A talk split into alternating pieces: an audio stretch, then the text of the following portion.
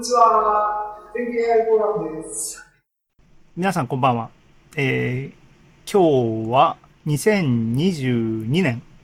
2月23日。ね。えー、で、えっ、ー、と、今、前座の前座が終わって、技術書店12が終わってっていうことで、とうとうですね、センター試験の話に突入ですよ。ね、今日は基本的に、あの、これ前座と言いながら、3本立てなイメージですからね、そろそろ、あの、行きます。で、2022年度、大学入試共通テスト。ね、あの、僕ググって、中日新聞のこのサイトね、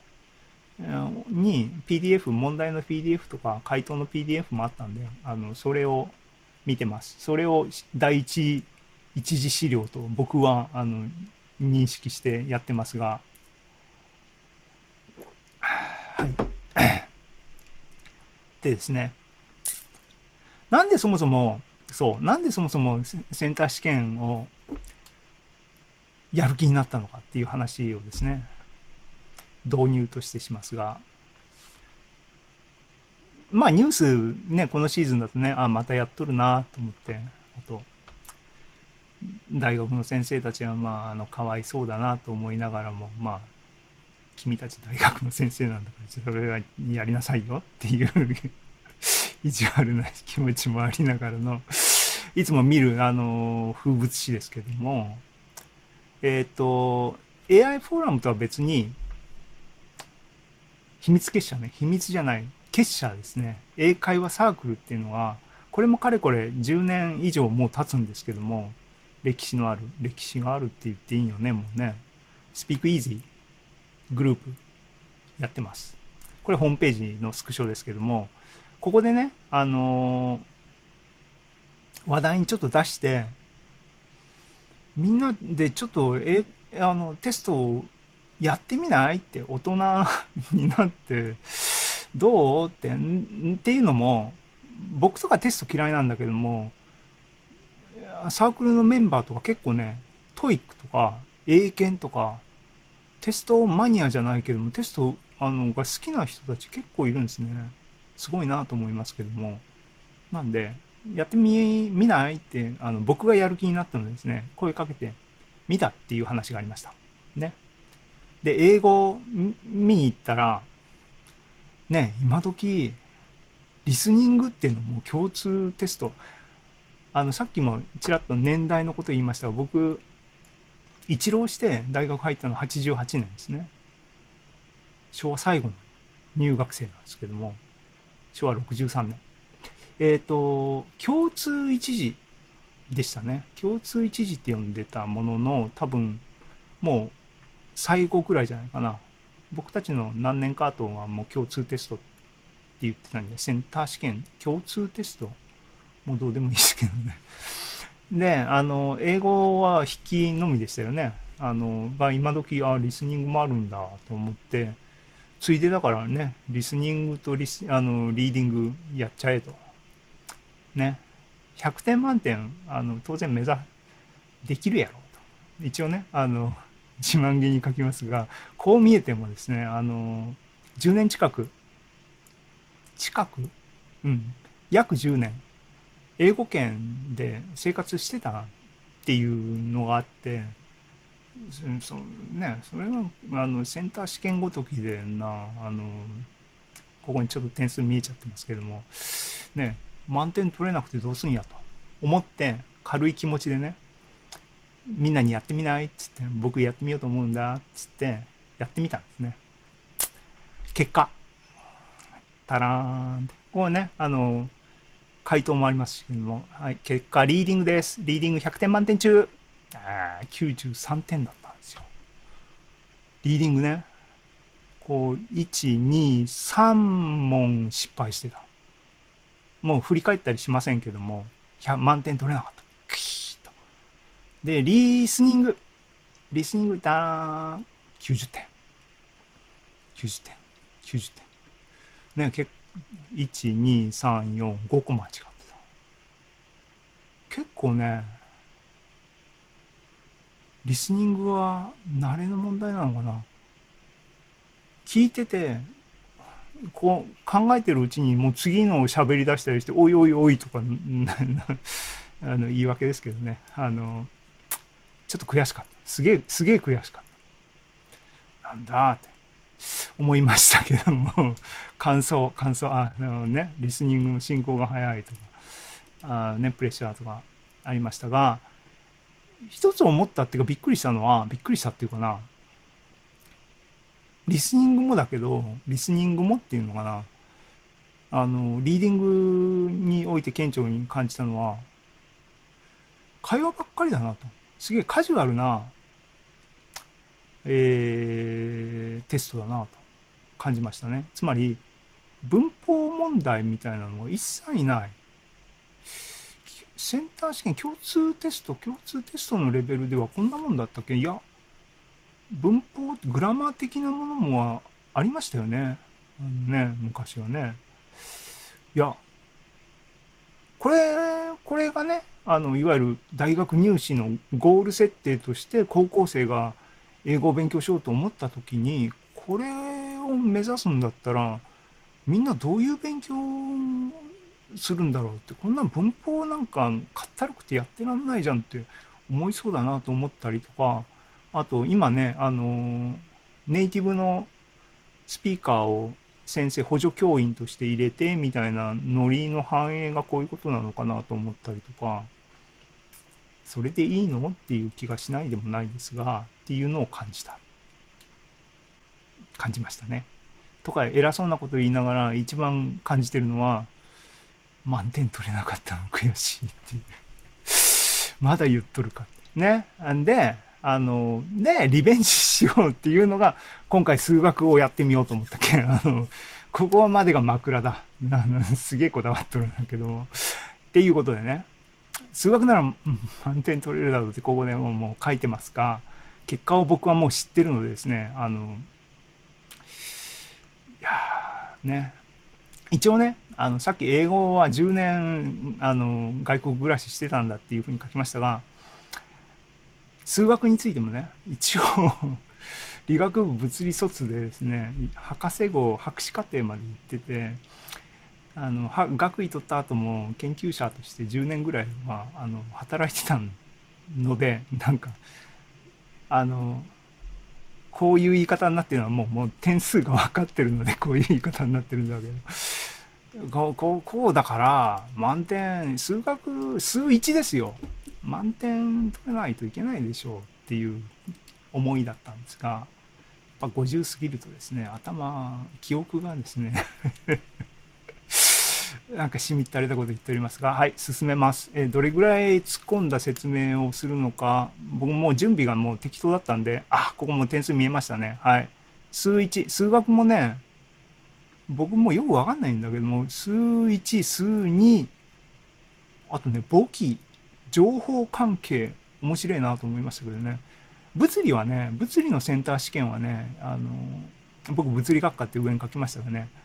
物理のセンター試験は多分ね、あの、記憶っていうかね、あの暗記要素も結構あると思うんで、もう最初からあの諦めて だから数学ね、考えればわかる数学でやろうと思ったっていう話ですけどもね。でも数1、で、なんかね、ニュース見たら、なんか、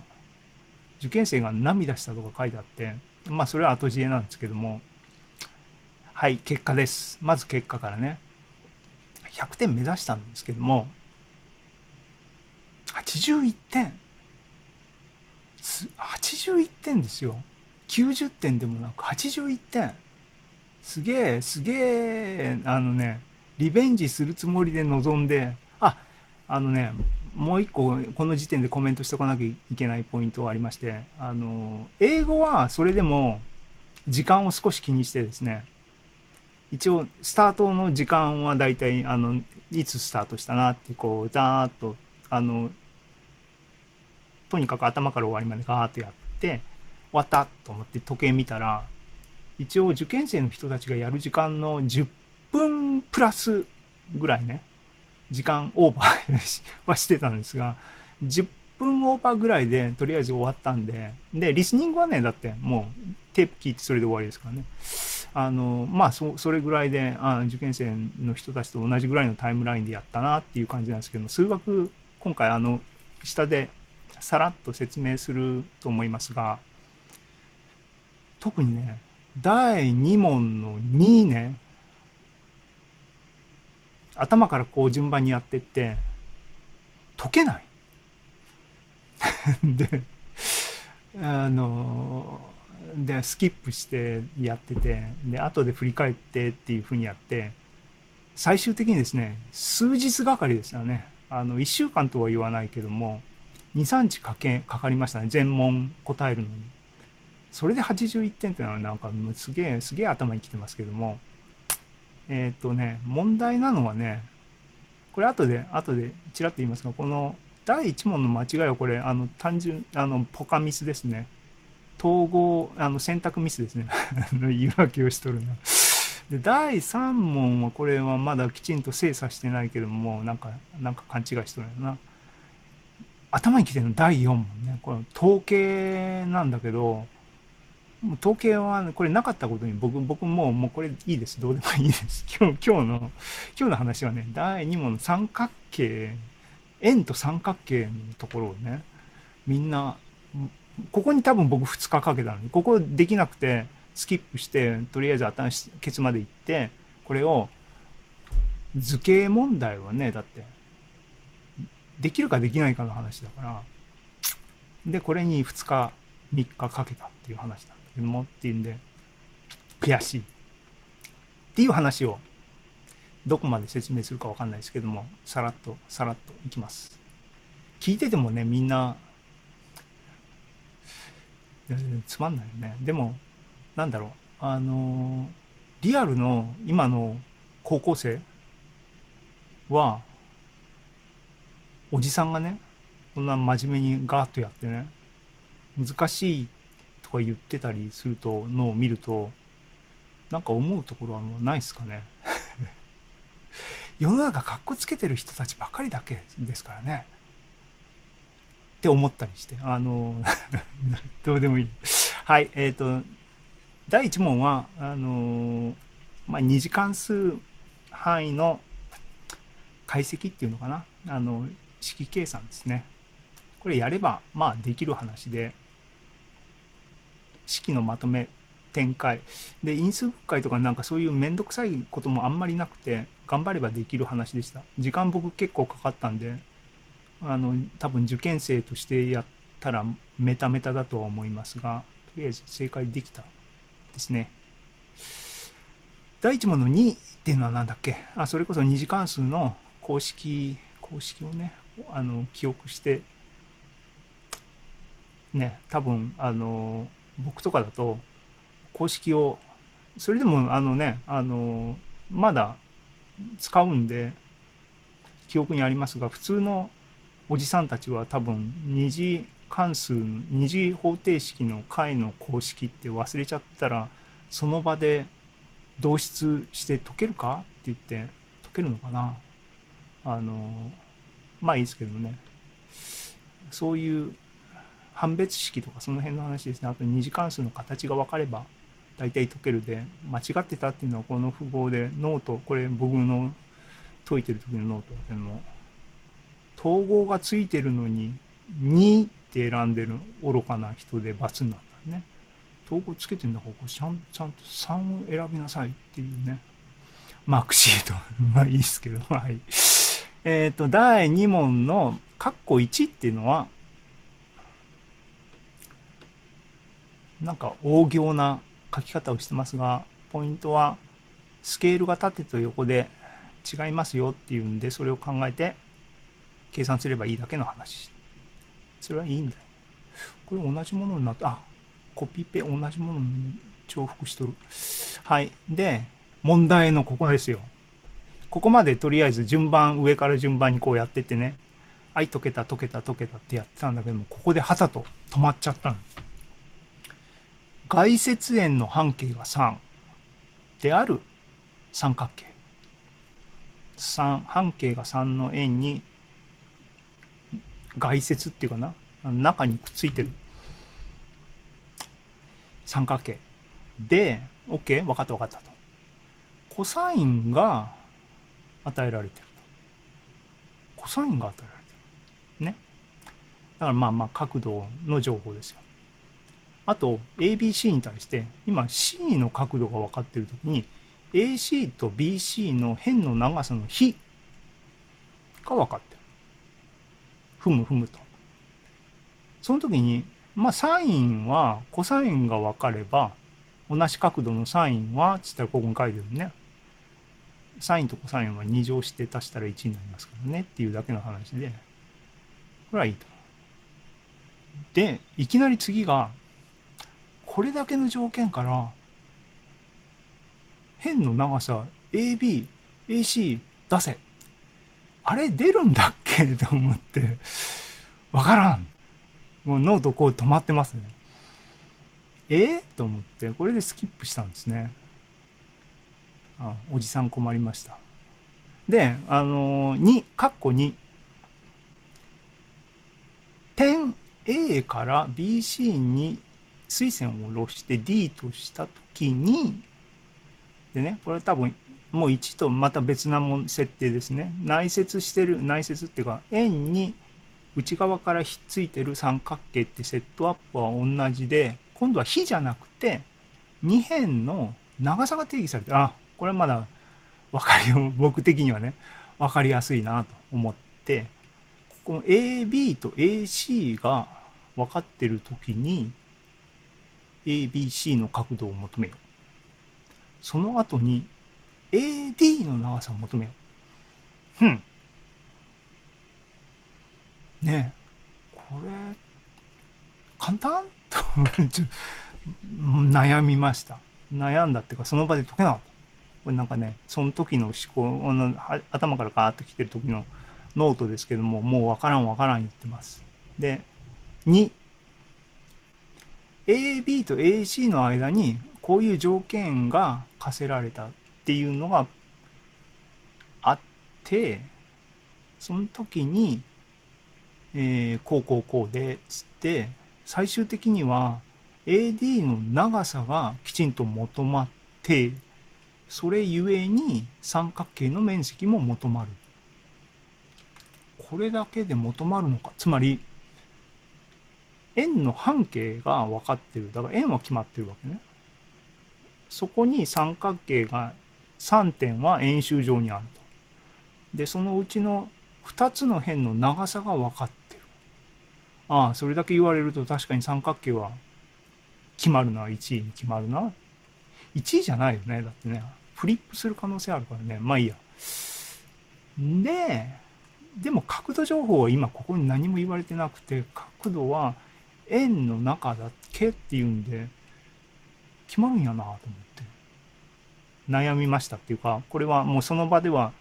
スキップしてね第3問に行こうって言って第3問に行ったんですね。えー、第3問も第1問みたいな感じだな。あの、グラフの話ですけども、今回は、今回はっていうかですね、ここはスキップだ。スキップっていうかね、これを、あ、この図がね、この問題に与えられてて、これすげえヘルプだなと思いましたね。っていうのは、分類がこれで尽きてるかどうかを自分で考えさせるようにした方を、すると結構大変ですからね。で、まあ、あの、言われてみれば、切片が、えっ、ー、と、どこだっけ ?B と D が正であるっていう条件がどっかに入ってんじゃなかったっけね？だからこれで尽きてるんやなと思って、はあはあはあと思ってた記憶と、あと符号の問題を議論させてたと思うんですが、こういうふうにやると、つまりこれ二次式に結局なるんだけども、2つの直線の積っていう形で二次式でっていうと、ね、解のポイント二次式0っていうのは y が0になるっていうのは片方それぞれに直線が0になるところが0になりますからね。で、その間の符号のプラスマイナスの関係みたいなのは、この、こういう、この図を書いてくれてるおかげで見通しがすごく良くなってるんで、これがなかったらこの問題結構難しいんじゃないかなと思いましたっていうのと、あとね、あの、根の数が3っていうのを探させるのね。これ結構僕、これ、あの、あ、これ、こっち、これ、下の方か。下の方や。これ難しいと思ったよ。これ一番最後のやつ。回の数が3つになる時の条件みたいなのを探させるんで、僕ね、これね、正しく、これはあの、マークシートの、ずるした マークシートは、あの、整数しか答えられないじゃないっていうことで しらみつぶしね。っていうのは、あの、解が3つっていうのは、二次か、二次方程式、2つの二次方程式で解が3つになるっていうのは、2つになるっていうのは、一般にはね、4つか。4つになる。だけど、3つっていうことは、各二次方程式の解の1個が重複するっていう場合なんですよね。それで、かつ条件を満たすって言ってどう、どうなんのって言って、これはエレガントにやるとしたらどうするんですかねっていうのはよくわかんなかったけど、とりあえず有限時間内で答え出せ。マークシートだって言って僕はズルしました。ごめんなさい。あの、で、多分これ正解だったよね。うん。あの、間違ったのはなんかここの区間、僕きちんと精査してないんで、自分の何が愚かだったのかまだきちんと分かってないですが、この領域判定ね、あの、なんか間違ってるよね、考え方。で、ここの部分っていうかね、あの、まあ、これ後で、後で言います。はい。これ失敗したんですよ。ここを減点したところ。で、あの、僕は、あの、もう、放棄した統計ですけども、何に放棄っていうか何、あ、もうこれダメだと思ったかっていうと、ここ違うな。ここ違う。これ多分ね、このヒストグラムから実際の数を出さないといけないんでね。そんなかったるいことやってられるかって最初に思ったんだけど、途中で僕、あ、それをやれってことなんやなと思ってやりました、ここに。だけど、なんだっけ。そう。もう、あの、放棄、気分的に放棄したのこれね。中央値はまだいいんですが、四分位数、何？第一四分位数、第四四分位数。俺知らんと思って あのね、あの、想像して4つにね、クォーターに分けて、何で分けるのか。サンプルで分けるんだろうなと思って、第1っていうのは、右からか左からか分からんけども、1個目のエッジ、エッジ多分3つあるけども、それの、ここか。第3っていうのは、ここか。みたいな、想像しながら答えましたけども、もう、あの、当てずっぽうですよね、言ってみればね。もう、どうでもいいやと思ったのと、これね、これ本質的かなこれ、あの、ヒストグラムはね、ここ、この二軸に対するあのスキャタープロットに対して、ヒストグラムは縦方向に積算したものがヒストグラムで与えられてるので、レンジとその数とかを数えれば、どれが間違ってるっていうのはわかる。それをさせたいんだなと思う。分かったし、目の子で一応数えます。答えるためにね。そんなことをすることが数学か？っていう気がしますが、あの、まあ、そんなのは負け犬の遠吠えなのでいいです。何しろね、さっきの、あの、答案表を見ていただければわかるように、僕は問い第4問は、第4問はだって1、2、3、4、5、6、7、8問中123つしか正解してないそういうやつに言われたくないでしょうけどねっていう話ですね。なのであの統計はいいです。統計はいいってデータサイエンテ AI フォーラムで言っちゃいけないんですけども第4子分位とかねあの答えよって言って第4子分位とは違う第4じゃない第3第1子分位第3子分位とはあの下に中にね第1子分位はこうこうこうですよって説明してくださいよっていう気が僕はしました。どうでもいい。はい。でここまで頭から終わりまで結局いろいろあの日常の仕事があるので途中までブーって連続でやって途中で1回なんか抜けてまた再開してつって第4問まで終わってもうもう時間ねたくさんあの受験生のタイムスケールとか関係なくもう行っちゃってるんでいいやと思ってさっき飛ばした円に内接する三角形の問題に翌日とかねあれって本当解けんのって言いながらで内接する三角形ってなんかどういう性質っていうかね定理ねあったっけとかってもうねすんげえ悩みましたね。悩みました。でねいろいろ試行錯誤しててね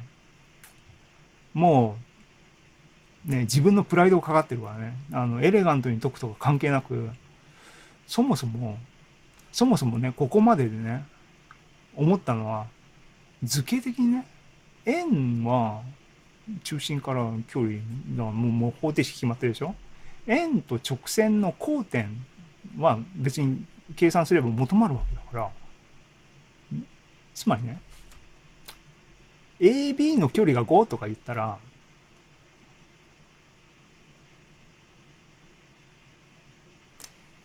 どこかって XY は求まるんだね、それは考えればわかる。よっしゃ、求めてやろうと。そうやったら、で、点側の座標が完璧に分かれば、もうサインでもコサインでも全部計算できる。開き直ってやろうとした試みが第1日目かなんかのこのノートね もうやけになって。実際にね、あのね、問い、あ、これ、ここの試みはここら辺で断念してうまくいかんとかやってんやな。あのね、もう本当にね、もう力技で解いて答えさえ出りゃいいんだろうと思ってガーッとやってるんでね。でもね、式多分ね、僕ね、あの、ポカにミスする人間なんでね、綺麗にまとまらない。なんとか分のルートなんとかみたいな綺麗にならないじゃんと思って断念して、うーってうなってて、これ多分ね、僕きちんと時間まとまんなかったんで、何がブレイクスルーとかっていうのを僕僕の頭の中でねあの綺麗に説明できないんでまたあの またっていうかな後でこれこのページをあのシェアする素材になった時にもうちょっとまとめて綺麗に書きたいと思いますがえっ、と力技は力技で僕やっちゃったんですが一つあのあーって思ったのはあの普通の今の高校生はカリキュラムでなんかきちんともっとスマートにできるんでしょうきっと。だから問題に出てるんだと思うんですけどもこのね A っていう点を固定して角度をねこの水平からの角度でトレースすることで、えーと、媒介変数にしてえっ、ー、と円周上の点っていうのが書けるなっていうふうに気づいて、気づいたのがどこら辺だ？この辺か？角度を、そうそう、ここら辺でね、ああ、気づいて気づいてって、かつ、僕のなけなしの記憶でね、えっ、ー、と、円周上の3点に対して、2点のなす角は、中心の角度の半分、ゆえに、えっ、ー、と、中心を通る線ともう一個の線でなす三角形は直角三角形っていう話があるんですけども、それは知ってた。その辺をゴニョゴニョってやったら、多分、カッコ2は解けたんじゃない？これ3つの問題があるね。で、真ん中の問題が解けて、後ろの問題は、真ん中の問題が特解になってるシチュエーションで、あの、A と B のを2乗プラスこの長さを足したらこれになるっていう条件でっていう話で、えっ、と、最大値、最小値みたいな、最大の面積になるのはいくつみたいな話になってっていう話がありましたね。あれも、あーって、後ろの方は特解あ、真ん中が特解になってそれを自由にして動かすんだなと思ってっていうふうにゴニョゴニョってやって、ここを引っ掛け、引っ掛けっていうかね、円よりもでかい辺の長さにはならんから両方切れるんでレンジが上限下限っていうのを計算するときにみたいなのはああ思いましたみたいなダラダラ喋ってて答えになってないですが言いたいのがですねおじさんは悪戦苦闘の末ですね答えが出たんです なんだっけ倍角の公式ぐらいは使わなきゃいけなかったんだよな。倍角の公式僕忘れてたんで、どっか導出してたな。ここら辺だな。うん、下方定理から導出してたんだな。それだけで解けたっけ ?2 番目のね、1位、最初の問題は僕結構難しかったな。結局、すげえ悩んだんじゃない？これが一番最後で、最終的に、あ、解けた解けたって解けたんですね。もうちょっとクリアにまとめて、あの、ホームページに共有します。すいません。なんか、今日ね、準備がちょっと時間が足りませんでした。結論。結論？結論は、結論はどう結論しようか。この事実を目の当たりにして結論を述べるとですね、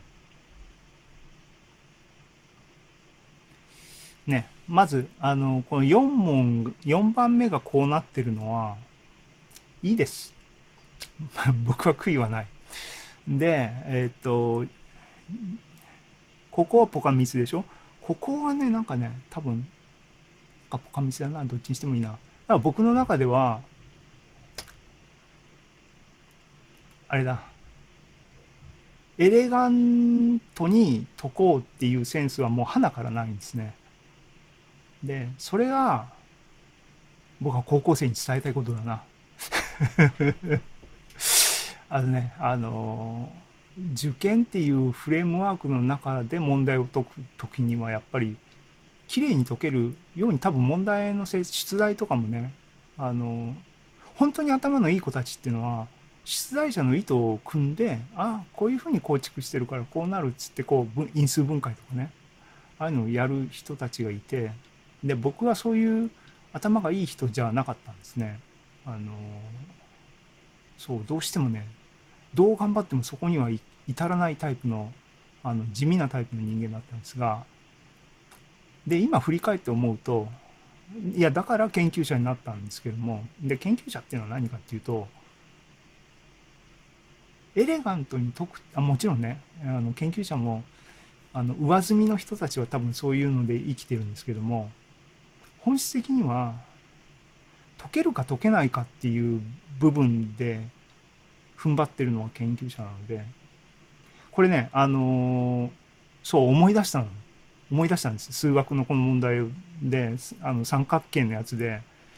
どうせ定理使ったら綺麗に解けるんだろうけどももう俺は絶対に解きたいと思って二次方程式線のあれをやってる時に思い出した出来事があってえっ、ー、と大学院の頃に、えー、僕仙台にいたんだけども、えっ、ー、と、名古屋に出張で行った時に、院から名古屋に移った友達が、と久しぶりに会ってね、その彼は、えー、数学科の同級生で、喫茶店かなんかで喋ったんだけど、なんかね、いや、彼は面白い人なんで、話がね、大体ね。家庭教師してるんだけども、ね、だからこういう受験のね、家庭教師してるけども、彼、彼数学科の大学院生でしょ？研究者としてこうやろうとしてるね。なんかね、言ってたのは一次方程式、あの行列とかああいうやつでね、受験勉強だと、やっぱりエレガントに解くみたいなのがあるから、それを探すみたいな。あと、そう解かないと、達成感が得られないみたいなね。学生さんたちがね。だけど、あの、研究者マインドのその彼はね、解けるか解けないかで、もう全部式をね、すごくバッチくても、計算用紙10枚使おうが、全部展開して解いて答えが出るんだったら、出ることがわかるんだったら、やっちまえっていうセンスにを僕とかどうしてもななっちゃうんだよね、えへへへって言ってたのを思い出してね。うん。いや、それが人生やと。いうことをおじさんは若者に伝えたい。ね、あの、砂場っていうね、囲われたところでうまく踊ることは、まあ、それはそれで、あの、そういうのを見てる大人は手叩いてくれるんでしょうけども、誰も助けてくれないようなシチュエーションで自分でこうなんかやっていかなきゃいけないんだったら、な格好なんか気にしてる場合じゃないだろうっていうようなセンスのタフさみたいなのは、どっかあの持っておいた方がいろいろと切り開けるんではないかなと81点のおじさんは 言っときたいなと思います。かっこ悪いこと言っとるな。はい。っていうのが、のが前座だ。前座です。疲れた。ちょっと。えー、ちょっと息抜きで YouTube に、YouTube で見てくれてる人はいるのかな？えっ、ー、と、センター試験、センター試験、大変だった。話、終わった。疲れた。はい。はい、えー、前座終わりました。